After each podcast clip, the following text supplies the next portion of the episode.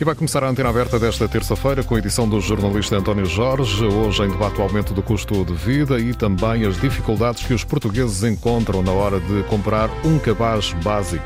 António, bom dia. Bom dia, Miguel. A inflação e o custo de vida foram eh, dois dos problemas identificados como os principais neste momento em Portugal por uma sondagem realizada pelo Centro de Estudos de Opinião da Universidade Católica para Antena 1 pela RTP e também para o Jornal Público no, passado, na passada semana. A inflação é então um movimento que ocorre quando acontece um aumento geral dos preços dos bens e serviços e não de apenas subida de preços de artigos específicos.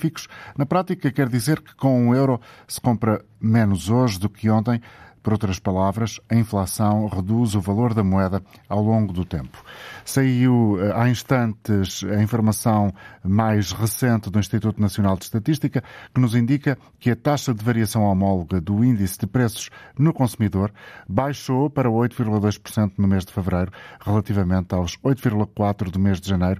Quer dizer então que a inflação está a abrandar eh, de uma forma consecutiva, há quatro meses consecutivos, eh, a abrandar de uma forma eh, muito tenue, é verdade, mas está a abrandar, tendo por base a informação apurada, de acordo com o Instituto Nacional de Estatística, a taxa de variação homóloga do índice de preços no consumidor terá diminuído pelo quarto mês consecutivo para 8,2% em fevereiro de 2003. É uma taxa inferior de 0,2 pontos percentuais observada no mês anterior. São as palavras eh, citadas aqui e são as palavras que constam do relatório eh, conhecido agora do Instituto Nacional de Estatística. Sabemos que a inflação continua a ser um problema, já demos aqui conta de um estudo de opinião que a identifica eh, como um problema principal nos dias de hoje. No fim de semana, milhares saíram à rua para dar conta do descontentamento, nomeadamente com a evolução dos preços e as dificuldades que existem na habitação. Esse movimento de vida justa e exige ao Governo a limitação dos preços dos bens essenciais e aumentos dos salários. Também o Presidente da República, já sobre esta matéria, veio dizer que se a situação económica der sinais que não são tão positivos quanto se esperaria, o Governo pode ter de ponderar ajudas sociais complementares nos próximos meses. Para este programa, duas perguntas para suscitar a sua participação. Primeira delas, estão a fazer falta mais ações do governo para combater o aumento do custo de vida? E neste capítulo, no que toca às ações do Executivo para ajudar os portugueses a contornar ou atenuar o problema da inflação, que nota dá ao Governo? Uma nota positiva uma nota negativa. Queremos ouvir a sua resposta, as suas opiniões, pelo número de telefone gratuito 822-0101. Se está fora do país e com o custo de uma chamada internacional, podem inscrever-se por um outro eh, número. Trata-se do 22 33 999 56. Bom dia, professor Eugênio Rosa, economista. Obrigado por estar connosco esta manhã. Do seu ponto de vista, estes sinais que citei aqui no início, ou seja, um terno abrandamento da inflação, eh, permite-nos ser mais otimistas em relação ao futuro imediato ou nem por isso?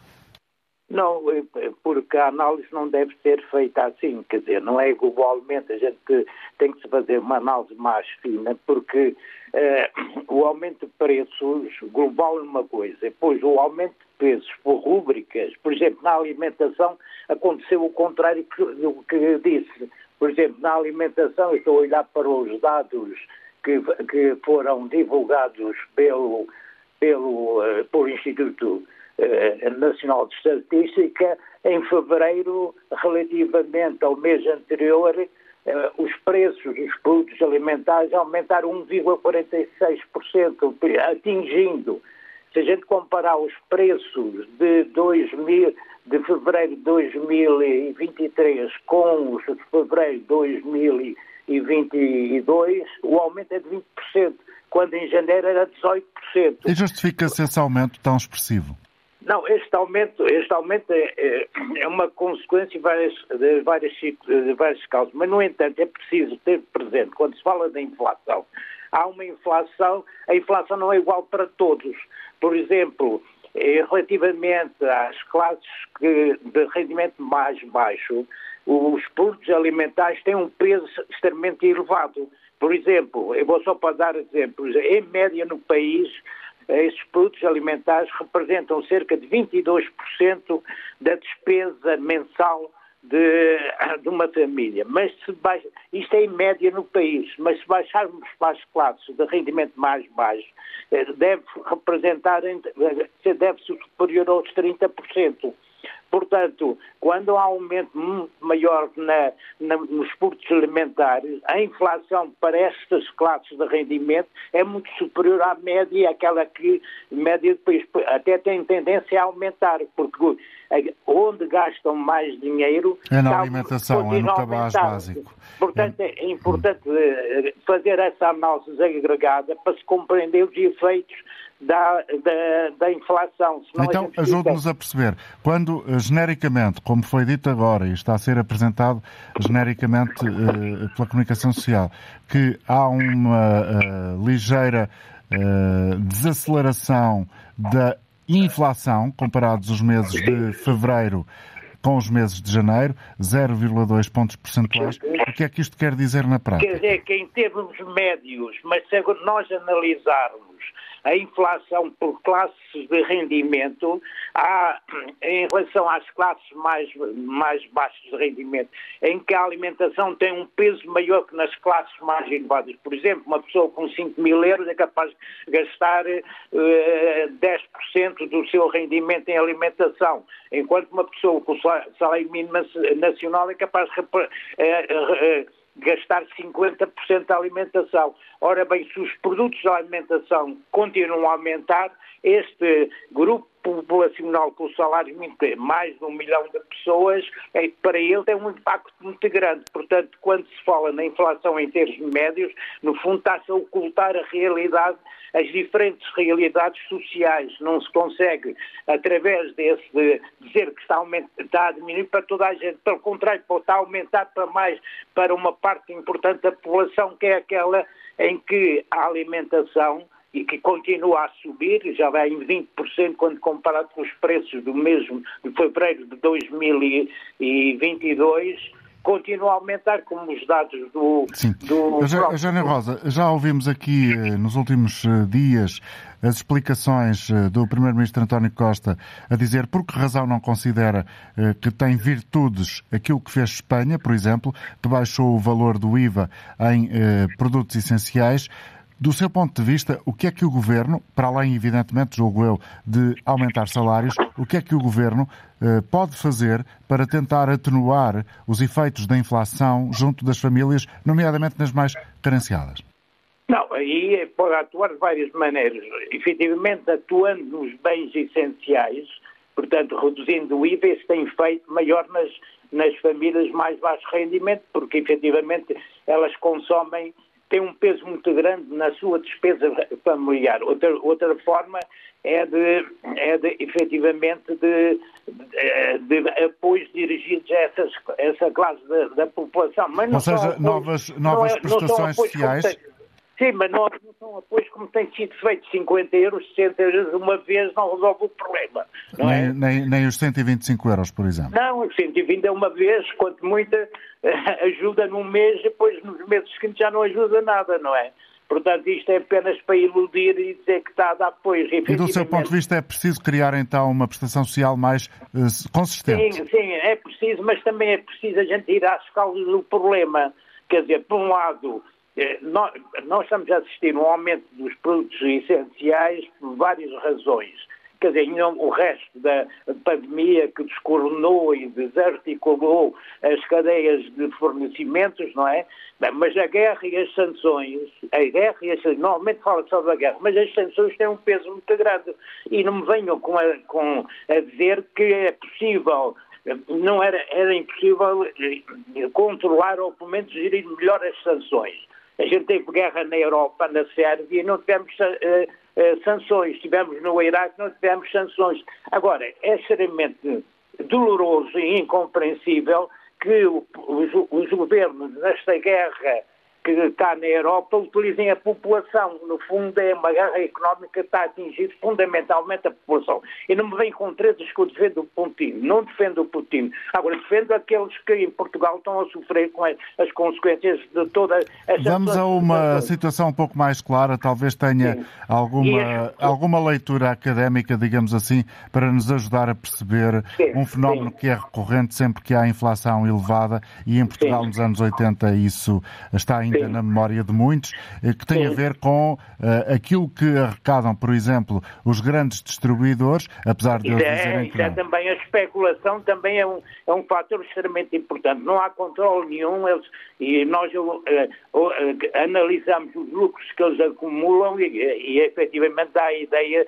dá a ideia clara que estão-se a aproveitar da situação, como a, como a Galp e outras petrolíferas nunca tiveram a, a Galp este ano teve, o ano passado teve 880 milhões de euros, nunca na história da Galp ela teve aquele valor, que estão-se a aproveitar da crise e da especulação e da falta de controle para efetivamente empolar e obter lucros. A Galp disse que ia até distribuir aos seus acionistas cerca de mil milhões de euros. Isto é uma coisa, é um lucro Temos que ver isso com, com, com Ontem, por exemplo, uh, uh, Eugênio, Eugênio Rosa, ouvia-se o caso citado pela DECO, Defesa do Consumidor, de um banco que cobra mais de 15 euros por um levantamento ao balcão. Isto é um escândalo, é um escândalo, é um escândalo e, e, e, e os bancos são financiados com os depósitos dos depositantes. Cerca de 77% do passivo dos bancos, em média em Portugal, são financiados pelos depositantes, quase praticamente não recebem juros, eh, não, eh, é quase gratuito, é gratuito mesmo, e por outro lado ainda multiplicam as comissões sobre os próprios depositantes que, como não há rendimento, como os seus depósitos não têm rendimento, têm que ir aos próprios depósitos para pagar as comissões. Isto é uma coisa inconcebível, não é? Inaceitável. A gente olha para a evolução dos salários, dos salários reais em Portugal, é um escândalo, tanto a nível privado como a nível público. Por exemplo, os médicos, os médicos e os professores desde 2011 perderam cerca de 20%. E, e, e mesmo em 2022, tanto o setor privado como o setor público perdeu 5% do seu poder de compra. Quer dizer, há uma degradação contínua. Isto vai dar certamente convulsões e explosões sociais. Outra questão é que tem a ver com aquela que disse, eh, foi a palavra que o senhor utilizou, parece que há especulação, nomeadamente por parte de algumas empresas, e citou aqui uma em particular do setor dos combustíveis e dos produtos petrolíferos. O senhor disse parece. Não haverá, eh, pergunto eu, falta de fiscalização das há, entidades há uma, competentes?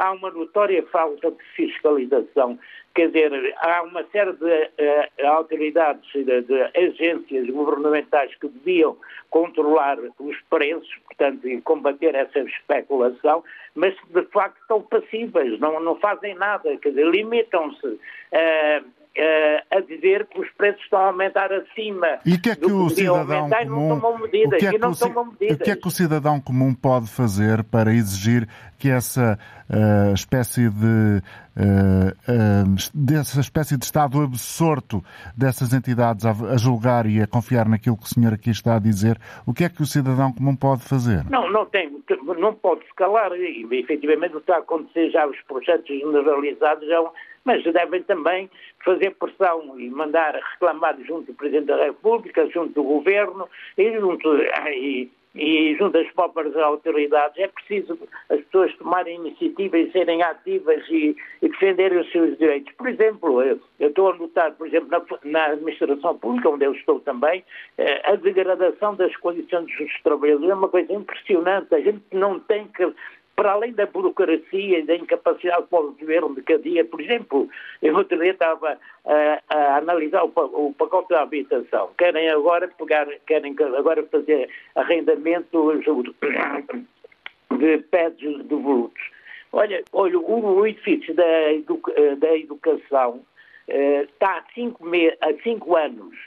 Tiraram as pessoas lá ali no, ao pé de Saldanha, naquela, naquela onde, era instal... onde, estava, onde estava instalado uh, o Ministério da Educação. Tiraram as pessoas estavam lá há cinco anos já. à, à pressa para construir uma residência para, para estudantes. Não fizeram nada, não fizeram nada. Está fechado o edifício com quase sete andares. É uma coisa inconcebível, quer dizer, o governo também na ação que não, não é aceitável e, está, e perfeitamente a inação do governo está a contribuir para agravar a situação. Obrigado, Eugênio Rosa, pela sua colaboração e por uma leitura muito abrangente de um tema que é ele próprio também um quadro de grande dimensão, porque afeta todas as áreas da vida dos portugueses, se bem que nos estamos a centrar para ponto de partida na questão daqueles que são os eh, alimentos básicos que constituem eh, um cabaz básico e onde o preço tem subido eh, de forma galopante, mas há também quem considere que a inflação ainda não teve o impacto que pode vir a ter. Há quem considere que o pior está para vir, apesar de haver já alguns sinais muito tenues que, de uma forma genérica, eh, há eh, reflexos de algum abrandamento na evolução da inflação em Portugal, mas não é o que está a acontecer, por exemplo, aqui ao lado, em Espanha, onde os sinais são exatamente os opostos daqueles que tivemos agora em Portugal. Em Espanha, os preços subiram 6,1% em fevereiro, comparando com o mesmo mês de 2002. Trata-se do segundo aumento da inflação este ano no nosso país vizinho, isto depois de a inflação em Espanha ter estado cinco meses em queda. Vamos dar a oportunidade a quem está connosco, Ricardo Souza, Liga de Paredes. Bom dia, Ricardo. Estamos a falar da inflação do custo de vida. Quais são para si os problemas mais concretos que o afetam? Sim, muito bom dia assim, eh, toda a audiência, só dizer três coisas. Algumas coisas que o ouvinte anterior disse eu concordo inteiramente e acho que no cabaz básico nós temos alguns problemas e consideramos nele energia também. E o que faz isso subir muito, a meu ver, eh, são três vetores. Um, eh, obviamente, que foi a pandemia que adulterou isto, mas depois há outros dois vetores que aí o Governo tem francamente nota negativa, porque a especulação que permite aos grandes grupos, porque mesmo em pandemia e agora a questão de guerra, nunca vimos grandes grupos e pode dar o exemplo da Galp, que eu considero hoje em dia a energia um bem essencial e que está a acontecer com os combustíveis é inaceitável em Portugal, e que nunca teve um lucro como tem agora, e num tempo de crise onde, e, e eu sei do que falo, porque as empresas padecem e sofreram o ano anterior e o outro para sobreviverem, as pequenas e micros empresas, e estas empresas destes grandes grupos apresentam lucros inaceitáveis, considerando aquilo que todos nós no país estamos a passar. E o governo aí é fraco com eles, porque não toma uma medida clara de pressão e de controle sobre aquilo que estão a fazer no país. E depois os grandes grupos de distribuição alimentar, que estão a brincar claramente com os portugueses e a aproveitarem-se da situação para explorar ao limite os preços. Porque é uma coisa que é inaceitável. Os preços subiram, obviamente, mas o exemplo crasso de tudo isso. Num fim de semana, em todos os grandes grupos, subiu o açúcar quase 60% ou 70%. Em todos, no mesmo fim de semana. Pois eles não têm armazéns com estoques, isto não é cartelização. E o que é que o governo fez? Nada. E depois está a tomar medidas a montante que eu acho que são ridículas.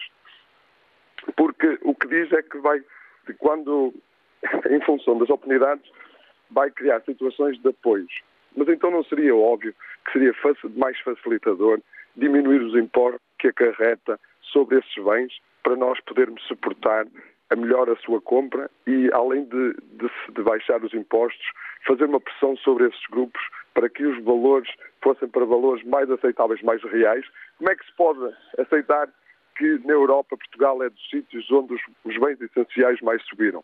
E que nós vemos, volto a frisar, esses grandes grupos a ganharem como nunca. E depois dizem-nos assim: vamos meter um, um imposto sobre os lucros extraordinários. Pois muito bem, isso é, isso é o que eles estão à espera, porque eu vou dar um exemplo claro, como o ouvinte anterior falou da Galp. A Galp teve lucros como nunca, teve quase 900 milhões de lucros, quando no, no, ano anterior teve 300 ou 400 milhões e já era muito acima do previsível. E agora dizem, mas vai pagar um imposto extraordinário. Muito bem, mas isso vai livrá-los de toda a responsabilidade, porque quando nós apontarmos o dedo à Galp a dizer que usurpou os portugueses, eles vão dizer, nós não, nós até pagamos um imposto extraordinário que nos impuseram, mas o imposto, se for 100 milhões, se eles gastar, ganharam acima do que era previsível 300 ou 400 milhões, pagarem 100 milhões, ainda vão ficar a lucrar mais 300 milhões. E isto porque e nós temos trabalhado, todos os portugueses, para meia dúzia de grandes grupos que ainda aceitavam. E deixe-me ser uma nota de rodapé, se me permitir, toda a banca. Os bancos privados nós não nos devemos meter, mas a Caixa de Depósitos devia ser um exemplo, que é um banco público a apoiar os mais fragilizados e não a explorá-los como está a explorar, particularmente os reformados. O que estão a fazer e as taxas que estão a cobrar a estes não se faz. Obrigado pela, pela Obrigado, Ricardo Souza. Bom dia. O Ricardo a falar-nos de paredes. Cumprimento agora Natália Nunes, coordenadora do Gabinete de Proteção Financeira da Associação de Defesa do Consumidor DEC. Bom dia, Natália. Obrigado pela sua colaboração.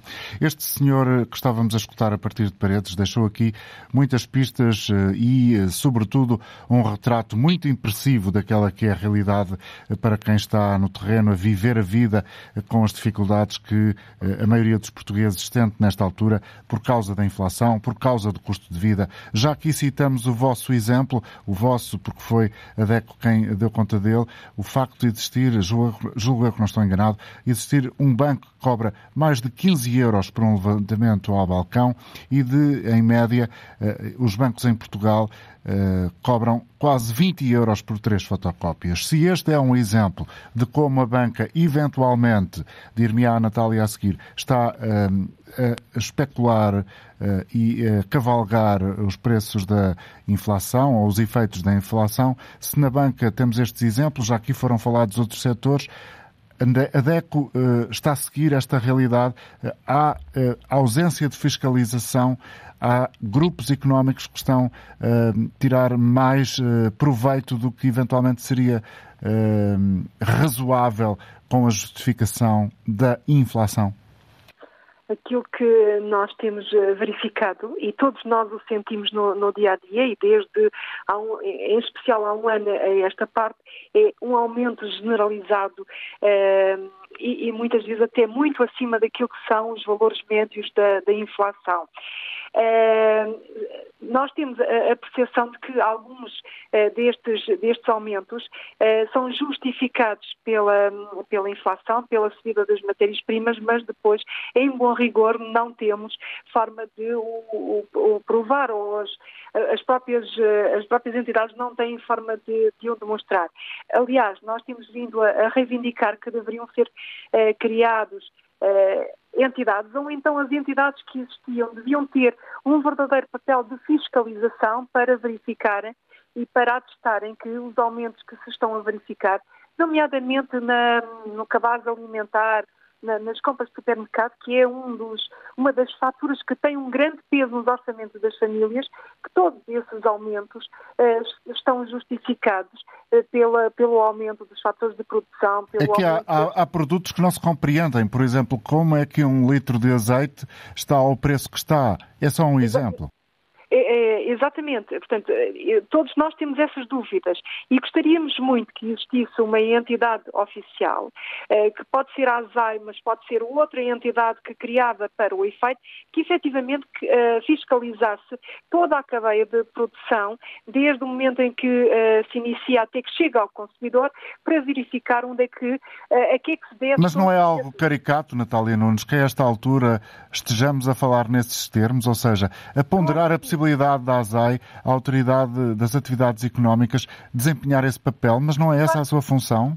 Claro que sim, deveria ser essa a sua função, mas a verdade é que nós estamos uh, ainda hoje a discutir este problema. Portanto, estamos a discutir o problema é porque existe esta falta, uh, esta falta em, em, Portugal no nosso mercado. E isto é verdade a nível da, da, dos produtos alimentares, mas também é verdade noutros setores. Uh, por exemplo, eu elencou um setor que, é, que tem também penalizado muito em termos de custo os consumidores, que é a banca. Claro que há aqui, eh, há aqui aspectos em determinados produtos que nós compreendemos, digamos assim, os aumentos, porque eles decorrem eh, do aumento da, da Euribor e nós sabemos objetivamente porque aqui se está a, acontecer. Agora, existem todos outros uh, encargos que estão a aumentar substancialmente e que desconhecemos o porquê. Até porque sabemos. E não estamos a, a falar, por exemplo, do, do empréstimo à, à, habitação, porque aí já sabemos que as taxas de juros estão a subir e essa subida continua sem abrandar. Em março, quem tem crédito à habitação vai sentir um novo aumento a pagar ao banco. E estamos a falar de valores relevantes.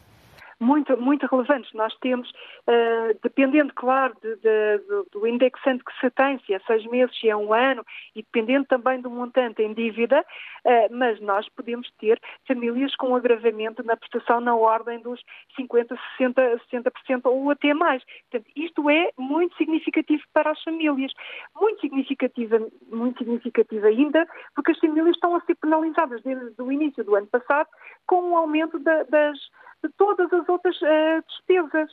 Uh, e, portanto, há, há aqui uma, um agravar significativo para as, as, famílias portuguesas e sabemos que muitas delas já começam a ter muitas dificuldades em pagar, por exemplo, a fatura do, do supermercado dos bens essenciais. Batem-vos à porta? Batem-nos à porta. Uh, e nós, uh, desde o início do ano passado, 2022, estamos, uh, por um lado, a receber famílias com baixos rendimentos, em que grande parte dos problemas que, com que estão a ser confrontados tem a ver com o aumento do custo de vida, do custo da, da fatura do supermercado, da, da fatura da, da eletricidade, do gás. Claro que a partir de setembro de 2022, a esta parte, para além destas famílias, temos também as famílias com crédito à habitação, eh, que estão uh, confrontadas agora, como já falámos aqui, com o aumento da, da prestação de, de, crédito à habitação. E são, sobretudo, as famílias de menores rendimentos e as famílias com taxas de esforço elevadas, nomeadamente com crédito à habitação, que estão a ter as, as maiores problemas do ponto de vista uh, financeiro.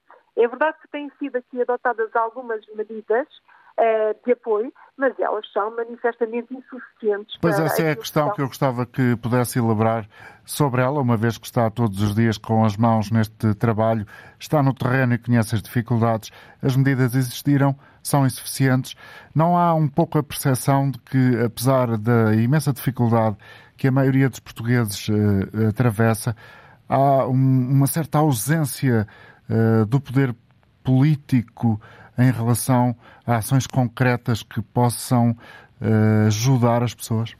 Aquilo que nós temos visto são muitas ações pontuais. Nós vimos 2022 uh, a serem dados alguns, alguns apoios, nomeadamente às famílias mais vulneráveis, mas, como, como eu referi, eles são muito pontuais e a verdade é que as famílias todos os meses necessitam de, de ajuda, de ajuda. Portanto, era necessário haver aqui um apoio mais uh, estrutural, era necessário haver aqui outro tipo de, de medidas que efetivamente permitisse que as famílias conseguissem pagar a sua fatura do supermercado, mas conseguissem também pagar a sua fatura da, da eletricidade, da água, do gás, ou pagar a prestação da casa ou do, do arrendamento. E, e veja-se, por exemplo, em, em relação à, à, prestação do crédito à habitação, eh, que é aquela que tem tido um maior aumento nestes, eh, nestes últimos tempos, aquilo que foram criadas foram medidas que eh, se pretendia que fomentassem aqui a renegociação do crédito à habitação e nós temos visto, por exemplo, a banca desde o início a levantar aqui inúmeros obstáculos. E, em bom rigor, também se passou aqui o ónus para uh, os bancos, no sentido de eles renegociarem com as famílias os créditos, quando as famílias aquilo que necessitam é outro tipo de ajuda. Por isso, nós temos vindo a reivindicar que, neste caso uh, em concreto, uh, do, da habitação, aquilo que se deveria privilegiar era uma linha de financiamento para ajudar as famílias. Claro que também é necessário ajudar as famílias que têm Ehm, que têm arrendamento, que têm rendas, eh, porque também, apesar de não terem tido o aumento que se está a verificar no crédito à habitação, mas também elas estão a, a, a sentir o poder, o poder, de compra a ficar cada vez mais diminuto. Natália Nunes, desde que tivemos a crise de 2007-2008, que teve eventualmente origem na queda do Lehman Brothers, em Wall Street, eh, nos Estados Unidos, em Nova York em particular, eh, depois eh, as crises das dívidas soberanas na Europa, a intervenção da Troika em Portugal, este momento que vivemos muito associado à guerra na Ucrânia, estaremos nós a viver destes momentos que evoquei aqui, talvez um dos mais graves? É, é um momento grave uh, e, do, e, para as famílias, uh, nomeadamente para as de menores rendimentos, claro que é um, é um momento uh, muito, muito grave do ponto de vista financeiro. mas eu, eu não compararia ainda com aquilo que foi a crise que se viveu entre 2008 e 2012, sim, uma crise muito global. Muito, Sim, e, e muito penalizadora para as famílias porque neste momento ainda há muitas diferenças em relação, do ponto de vista das famílias, hum, do ponto de vista eh, da, da vida financeira das famílias, eh, em relação àquilo que foi 2008, 2012. Porque não nos podemos esquecer, é verdade que nessa altura nós não tínhamos os níveis de inflação que temos agora, mas tínhamos uma taxa de desemprego muito elevada. É algo que felizmente não acontece agora e é de certa forma aqui aquilo que está a dar algum alento, digamos assim, às famílias. É verdade que elas agora estão a perder poder de compra, é verdade que agora o seu rendimento real está eh, a diminuir, mas a verdade é que continuam a ter algum rendimento, ao contrário daquilo que se verificou entre 2008 e 2012. Portanto, isto uh, leva-nos aqui, mais uma vez, a reivindicar que as famílias tenham apoios para conseguirem ultrapassar esta fase, porque conseguindo-se uh, ver os níveis de inflação estabilizados, com toda a certeza as famílias irão conseguir recuperar e reequilibrar os seus orçamentos familiares. Mas é importante que as famílias, até se conseguir esse uh, reequilíbrio da, da, da, taxa de inflação, tenham aqui algum apoio. E esse apoio tem que ser dado necessariamente pelo, pelo Estado. Está a pensar num desenho qualquer em particular, de uma medida em particular, ou ainda não, não teve tempo de refletir nisso? Não, estamos a pensar aqui em várias, em várias uh, medidas. Um cocktail. Uh, exatamente. Medidas que têm que passar pelo apoio imediato às famílias, nomeadamente naquilo que são as despesas essenciais, mas tem que haver também aqui apoios relativamente à habitação, no que concerne ao arrendamento, mas também à habitação. Uhum. Muito obrigado pela sua colaboração, Nada. pelo seu conhecimento e também pelos esclarecimentos em alguns aspectos. Coordenadora do Gabinete de Proteção Financeira da DECO, Natália Nunes. Faltam 18 minutos para o meio-dia. José Ribeiro está connosco em Coimbra. Bom dia, José. Bom dia, Sr. António Jorge. Bom dia para si. E obrigado pela, pela oportunidade. Não tem que agradecer, vamos ouvir a sua opinião ou as suas respostas relativamente ao tema de hoje. Olha, queria-lhe fazer só uma, uma, pequena, uma pequena ressalva. Uh, da minha parte, eu já sei o que é viver bem, tinha uma empresa de construção. Hoje, hoje estou a viver com algumas dificuldades porque sou um reformado com 380 euros, uh, que é uma vergonha, e estou com algumas, estou com algumas dificuldades. E até gostava que um dia o Sr. António Jorge e a Antena o mandasse um jornalista à minha casa, porque eu tenho uma história muito grande do que é que me levou a, esta, a toda esta situação, está a perceber? Uhum com respeito, mandem porque é, é, importante os portugueses saberem porque é que há pessoas que estão a viver mal, o que é que os levou a esta parte, está a perceber? Sim, e é assim fiz, uma coisa. Fiz, é, fiz, é assim uma, uma... Obra para o, fiz uma obra para o São Manuel da Silva da Cafanha da Nazaré, que passou-me letras, cheques sem cobertura, foi para o tribunal, fez um acordo comigo pagar-me 500 euros por mês, pagou três meses, fechou aquela empresa, abriu outra. Vocês iam fazer um programa sobre isso. E ele continua feliz da vida e o, senhor, e o senhor sem dinheiro.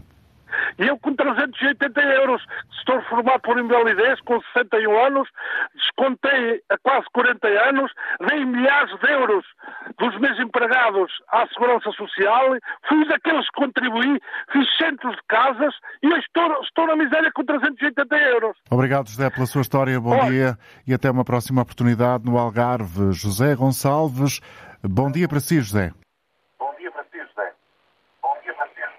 Eu estou a ouvir a minha, a minha voz em Bom dia, eco. não sei se está a falar comigo. Estou a falar consigo, mas peço-lhe o favor de baixar o volume do rádio, senão fica ah, aqui uma autêntica salada de grelos. Pronto, muito bom dia. É o seguinte, estão a falar uma vez nos bancos, eu fazia uma alerta aí, e até no meio nome do banco, Milênio, onde eu tinha um acordo de pagamentos que fiz, depois do empréstimo, e com tudo, com tudo em dia, e venderam o meu, o meu crédito a outra firma. Portanto, é um alerta que eu faço a todos os agentes para terem cuidado com esses senhores que são um perigo. Depois de fazer várias reclamações, várias reclamações, não valeu de nada. Fui à DEC, fui a tudo e fui... Eh, pronto, estou a pagar. Eles, a outra firma a quem vender, até me podem vender a casa se eles quiserem, mas pronto, por acaso até estão a cumprir com o acordo que eu tinha no banco, mas eu continuo em dia conseguiram vender o crédito. Eu não sei se isso é possível, só no nosso país só no nosso país. Obrigado, José. A sua versão ou a sua história, que, aquilo que nos veio aqui dizer, uh, é uma história certamente de dificuldade pessoal uh, que não temos dúvidas. não sei é se é uma história que, de alguma forma, pode coincidir com o tema de programa de hoje. Em todo caso, já sabemos que estes espaços, como a antena aberta em particular, são muito passíveis de eh, termos este tipo de situações, de pessoas que desabafam sobre as dificuldades que têm no seu dia a dia, sobre os problemas que os atormentam, sobre as dificuldades que enfrentam. E essa é uma questão que é transversal cada vez mais a um número significativo de portugueses, desde que entramos neste período com a inflação a galopar, a galopar, ou seja, as dificuldades em chegar ao fim do mês com o dinheiro suficiente para fazer face às despesas. Talvez, talvez sejam cada vez mais por isso aqueles que recorrem às instituições de solidariedade social. No caso da Caritas Portuguesa, Rita Valadas, bom dia. Qual é o retrato que nos pode fazer hoje, no fim de fevereiro? Muito bom dia. Da Caritas em Portugal. Eu realmente estou presidente da Caritas Portuguesa, mas a rede de intervenção é autónoma, redes Clara. diocesanas e as, e, as, e as paroquiais, que são as pessoas que são as, as nossas ramos que estão mais perto das Sim. pessoas, que é onde se vê realmente a situação de facto. Nós uh, temos tido uma grande variação de taxas, falamos hoje quase só de taxas como se fosse uma coisa muito concreta. Já uh, pude ouvir aqui que, mesmo no que diz respeito à taxa de inflação, a coisa é relativa e é, de facto, se a taxa de inflação não influenciar o preço dos, de, dos produtos de necessidade básica, não faz nenhuma diferença. Pois é, como dizia Eugênio Rosa no início, é Exatamente. é indiferente a taxa de inflação, provavelmente para uma pessoa que tem um ordenado vamos supor, de 5 mil euros e aqueles que vivem com um ordenado mínimo? Claro, porque depende de, realmente do, do, que é que influencia no preço das coisas que são Exatamente. prioritárias e das que são acessórias, não é?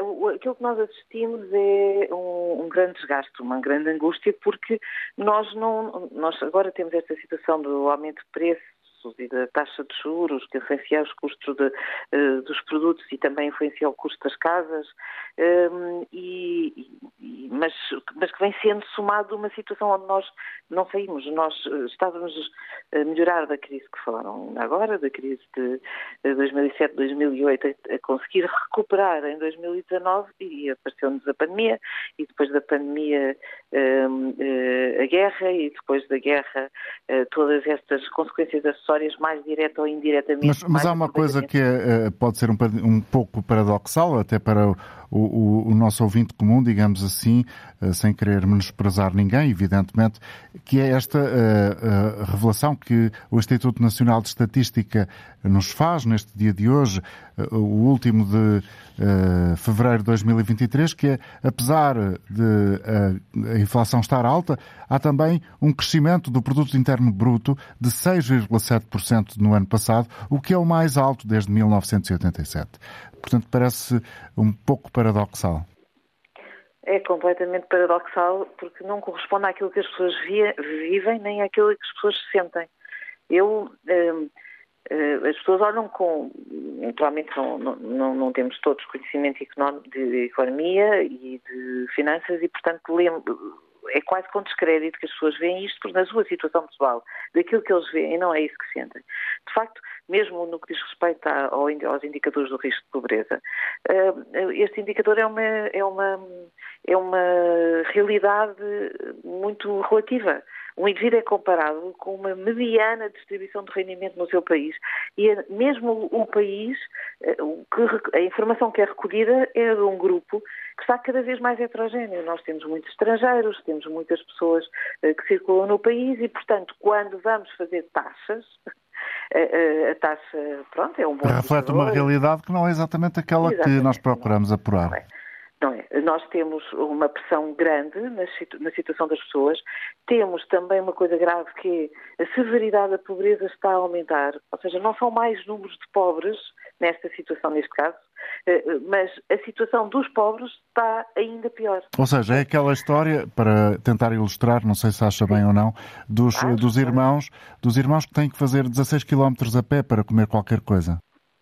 Bem, essa é uma situação bastante mais complicada porque aí eu acho que nós temos de estar todos alertas para a responsabilidade que cada um de nós tem em relação a uma situação de risco de crianças, que é o que está aqui a acontecer. Um, as é também uma não são pobres sozinhas. Sim, mas é? é? também uma expressão da tal severidade da pobreza, é isso ou não? É mais não grave? Sei. Uh, não sei. Ter, acho que é um bocadinho abusivo uh, retirar essa ilação, Sim. porque nós não sabemos se estas crianças não estão a ser vítimas de adultos uh, e que as estão a instrumentalizar. Não sabemos o que é que acontece com estas crianças. Aquilo que sabemos de certeza é que isto não podia acontecer. Estas crianças não podem andar, não podem ser responsáveis pelo seu auto, ah, do, do, do seu autocuidado em termos de alimentação, dos básicos. Tem que ter alguém que cuide deles. Bom, então, então o exemplo que eu trouxe não, não, é, não é bom para explicar o que é que a Rita quer dizer quando utiliza severidade da pobreza. Severidade da pobreza significa que uh, uma pessoa, uma família que têm, uh, por exemplo, um salário mínimo, pronto, já não digo, mas que são uh, para viver. Uh, vivia de uma maneira no início, no, há seis meses atrás e agora vive ainda pior. Portanto, o dinheiro pouco que já os punha no, no limiar da pobreza, aquele rendimento já dizia que eles eram pobres. Só que o rendimento que eles têm já não dá para sequer para aquilo que conseguiam há seis meses atrás. Sim. Portanto, não, não há onde ir buscar e, e eles já estavam abaixo do, da, da, da linha d'água.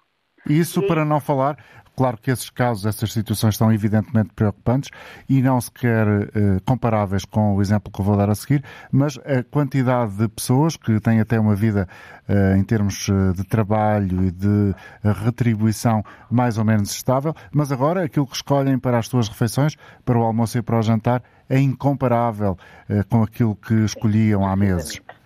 Precisamente, as pessoas, não, as pessoas já fizeram tudo, já passaram às marcas brancas, já usaram todas as pequenas gorduras que podiam ter e, eh, e, e nós sabemos, neste momento bastante estudado, está a situação de eh, que nos garantia, se calhar a mim, quando eu comecei a trabalhar, que se eu tivesse um trabalho, não, está, não, não, não, não, não passava privação. Neste momento isso não é garante e a situação é bastante. Uh, afasta até as pessoas da luta por um emprego, não é? Porque o emprego não é, não é garantia de poder cuidar da sua família. Um, isto traz-nos para para as, economias paralelas e para essas situações que não, não servem a ninguém. De facto, a pobreza não se resolve se não se mexer no rendimento. E não é rendimentos pontuais, é rendimentos que permitam às pessoas fazer face aos seus problemas do dia a dia. Chegados aqui, Rita Valadas, Presidente da Caritas Portuguesa, até que ponto é que o Governo está a ser eh, pouco eficiente na tentativa de ajudar quem está a passar mal? Eh, eu acho que a resposta está na pergunta. Nós não conseguimos tirar, temos uma, pobreza estrutural que não conseguimos mexer e estamos a aproximar mais pessoas da linha da pobreza e, sobretudo, temos um nível de desigualdade que afasta. Há, há mais pessoas, eh, há, há, mais dinheiro nas pessoas ricas e há menos dinheiro nas pessoas pobres. Portanto, a desigualdade é enorme. E, e realmente não estamos a conseguir. Da, da, da, pobreza estrutural, nós não, ainda não conseguimos encontrar a chave para resolver esse problema e agora, quando há uma, uma crise deste tipo, eh, somam-se situações que até Ehm, prejudicam pessoas que estavam, por exemplo, no nosso grupo de doadores. Exatamente. Eram pessoas que estavam, que, que, que estavam connosco. Que ajudavam. Que naturalmente esta situação e, sim, e, que, e que neste momento vivem com grande vergonha, têm grande dificuldade em partilhar até a sua situação e, portanto, também temos muitas situações destas das pessoas que não partilham porque nunca, nunca pensaram poder estar nesta situação. A situação é realmente muito complexa. Muito obrigado, Rita Valadas. Agradeço esta conversa franca aqui na emissão de hoje da Antena Aberta, Presidente da Caritas Portuguesa. Cândido Martins, bom dia para si, Cândido. Está connosco em Odivelas. Bem-vindo. Muito bom dia, bom dia. Jorge. Uh, Eu seguida, recordo melhor o tema, que já, já ouvi falar de várias coisas, é sobre o governo, a avaliação do governo. Estamos a fazer duas perguntas fundamentais. Estão a fazer falta mais ações do governo para combater o aumento do custo de vida? E neste capítulo, nesta uh, matéria, o que é que uh, dá ao governo? Uma nota positiva ou uma nota negativa? Eu, eu dou uma nota positiva ao governo naquilo que pode fazer. Naquilo que é possível fazer. Porque agora teve a senhora da Caritas, por exemplo, a falar da pobreza. Eu tenho um pequeno estabelecimento. Já estou reformado. Uh, em relação às reformas, também não concordo com muita coisa que se diz aí. Que descontaram 45 anos e tem uma, e tem uma reforma de 300, de 300 euros. Isso, também, isso para mim também não é. Não, não estou a dizer que é mentira, mas não, mas não é possível. Pronto.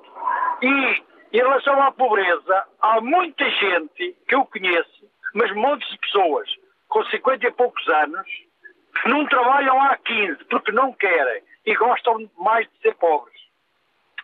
E, e esta coisa dos bancos também, esta coisa dos bancos também, acho que o governo tinha que ser mais interventivo nos bancos. Obrigado, Cândido. E tenho tudo, tenho tudo. Uh, José Costa está connosco em Mafra, vamos ainda ouvi-lo. Bom dia para si, José. Bom dia. Uh, eu vou dar aqui mais aqui na, na área de, tentar justificar por, porque os preços de, dos produtos hortícolas estão ligeiramente mais caros do que estavam no passado. É assim, no passado os preços, no ano passado, no primeiro semestre, os preços e os anos de, para trás estavam uma autêntica miséria. Uh, o agricultor não andava a ganhar-se para, para aquilo que, que, investia, andava a trocar dinheiro por, eh, por, por produtos. No, começámos a ter um ano de, de seca que já vinha do, dos anos anteriores. O que é que o agricultor fez? Uh, devido à falta de água, começou a reduzir as suas plantações. Devido ao aumento do, dos adubos que aumentaram mais de 50%, as energias mais de 50%, e todos os outros fatores de produção que o agricultor precisa aumentaram mais de 50%, reduziu as plantações. A seguir tivemos, a partir de, outubro, tivemos um, um, um, inverno que fazia cá falta, e ainda fazia que muito mais, uh, que chovesse ainda mais nos próximos meses, em que tivemos durante meses chuva e temperaturas uh, extremamente elevadas para, para a o que fez com que estragasse muito a horticultura na, no, no, no, no produtor uh, começou a haver alguma escassez de produto devido a essa, uh, essa situação, mas sempre a serem esmagados pelas grandes superfícies. A seguir tivemos no mês de janeiro umas, um, umas semanas de uh, geada que vieram ainda destruir mais aquilo que hortícolas de rua que já vinham debilitadas do, do, do inverno chuvoso chuvoso, o que levou mais à, à, falta de produto na parte do, do, da, da, horti, da, horticultura. E digo já que espero bem que os agricultores e os horticultores tenham um juízo para não irem eh, atrás de fazer grandes plantações, porque se vão, se vão, aumentar as, as produções que mandavam nos outros anos atrás, as grandes superfícies estão à espera disso para esmagarem completamente, para, para, explorar. Porque isto é assim, você vende à grande superfície, para além do pre... as diferenças de vez em quando entre o preço ao produtor e ao, e ao consumidor. Portanto, o que está a faltar muito provavelmente, José Costa, é uma fiscalização maior e provavelmente esse, uh, esse distanciamento entre aquilo que são os vossos custos e aquilo que é pago pelas grandes superfícies, se houvesse fiscalização, eventualmente seria menor.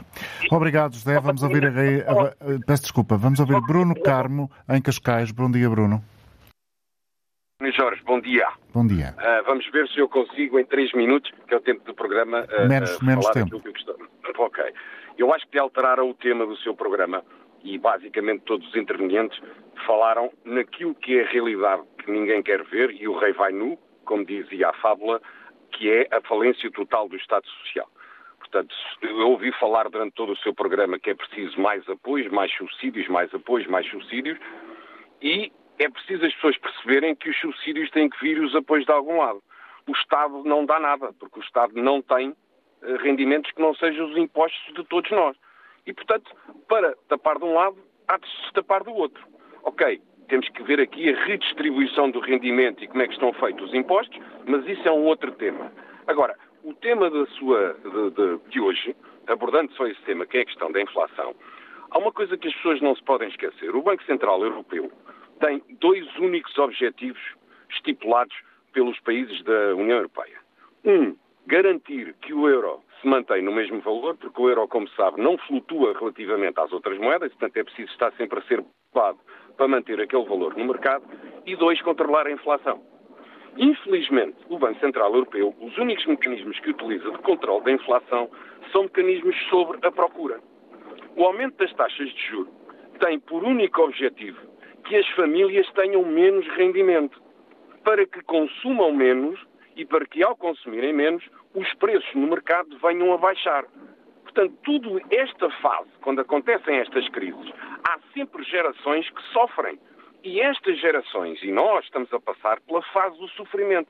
No, tudo o resto são falácias políticas de dizer que se vai ajudar e compensar. Não pode. Bruno, obrigado pela sua é síntese. Obrigado pela sua síntese. Desejo-lhe a continuação de um bom dia. Chegamos ao final. Até amanhã.